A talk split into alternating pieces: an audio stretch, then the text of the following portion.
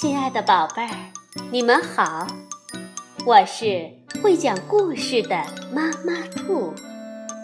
故事是可以玩的，欢迎宝贝儿们到小粽子和妈妈兔一起边看边听玩故事。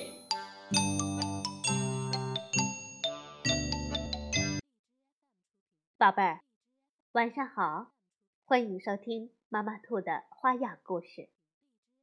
平安夜这天，圣诞老人要前往世界各地，为乖孩子们送去精心准备的礼物。只有一个圣诞老人，那可不够。在遥远的北国森林里，住着许许多多的圣诞老人。不过，除了圣诞节，平日里他们都在做些什么呢？他们怎么知道谁是乖孩子呢？今年你会得到什么礼物呢？还有那么多的玩具礼物从哪里来的呢？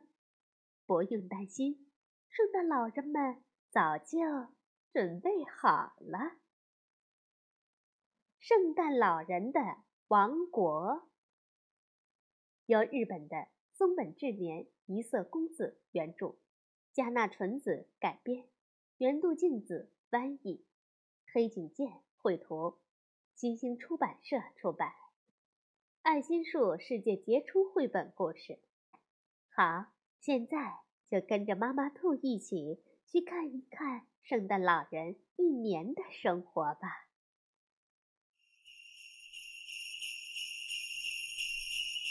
I love those J I N.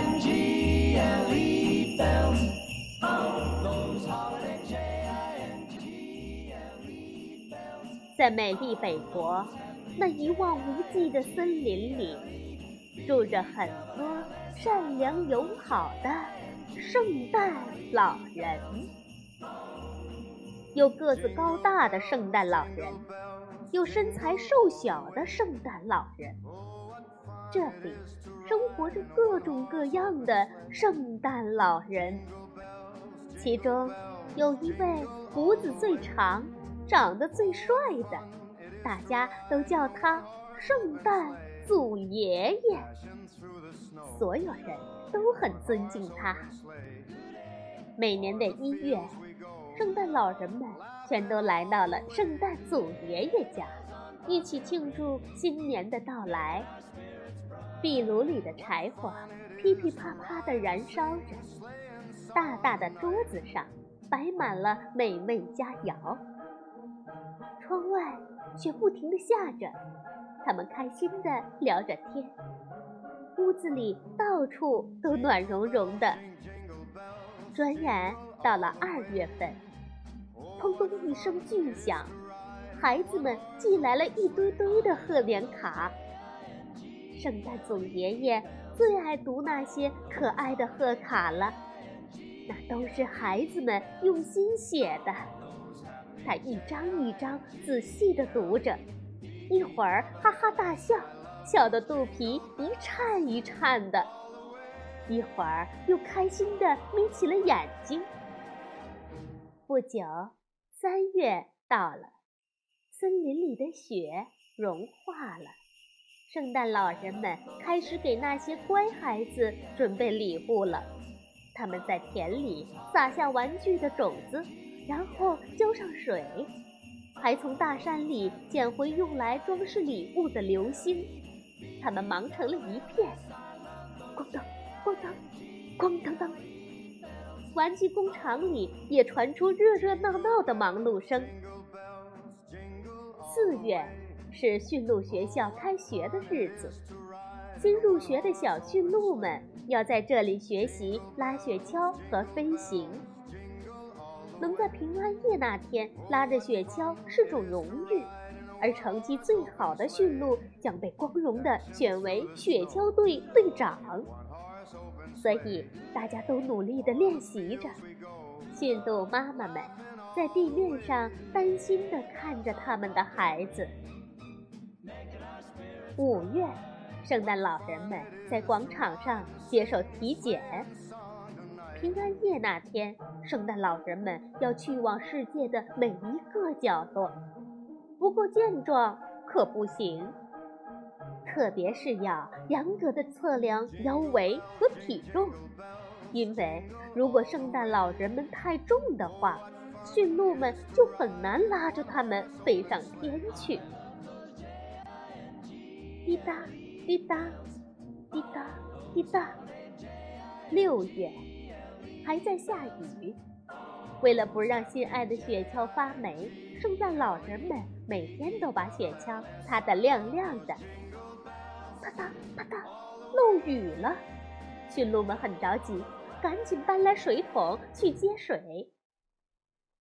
七月，圣诞老人们拿上大大的望远镜，开始去世界各地寻找乖孩子。他们从一个小镇到另一个小镇。从一户人家到另一户人家，有没有认真学习？有没有好好帮妈妈干活？圣诞老人们在本子上记下了全世界所有乖孩子的名字。转眼到了八月，北国迎来了短暂的夏天，也迎来了一年一度的快乐暑假。圣诞老人们每天都和海豹、海象、海豚们开心地玩耍着。圣诞祖爷爷还浮在海面上睡午觉呢，连胡子都晒黑了。到了九月，玩具收获的日子到了。红色、蓝色、黄色，玩具树上结满了五颜六色的果实。圣诞老人们把玩具一个一个从树上摘下来，放进小盒子里。接下来，他们还要给盒子系上漂亮的丝带。到了十月的某一天，要举行隆重的圣诞老人大会。圣诞老人们聚集到了森林中的大礼堂里。嗯，这个女孩送布娃娃。这个男孩送玩具汽车。圣诞祖爷爷一边看着圣诞老人们的乖孩子名单，一边快速地安排着该给哪个孩子送什么礼物。到了十一月，为了迎接圣诞节的到来，圣诞老人们开始精心准备了。他们不仅要打理长胡子。还要用刷子清洁红色圣诞装，驯鹿脖子上要挂的金铃铛也得擦得闪闪发光。为了防止迷路，他们还早早地把地图放进了衣兜里。最后，他们把礼物全都装进大口袋里。十二月，平安夜终于到来了。哦。圣诞祖爷爷带领着圣诞老人们坐上了雪橇，飞向洒满银色星光的夜空。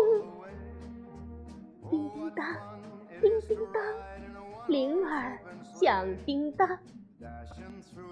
每家每户的窗口都映出烛光，人们还挂上了大袜子，准备迎接圣诞老人的到来。圣诞快乐！圣诞快乐，圣诞快乐。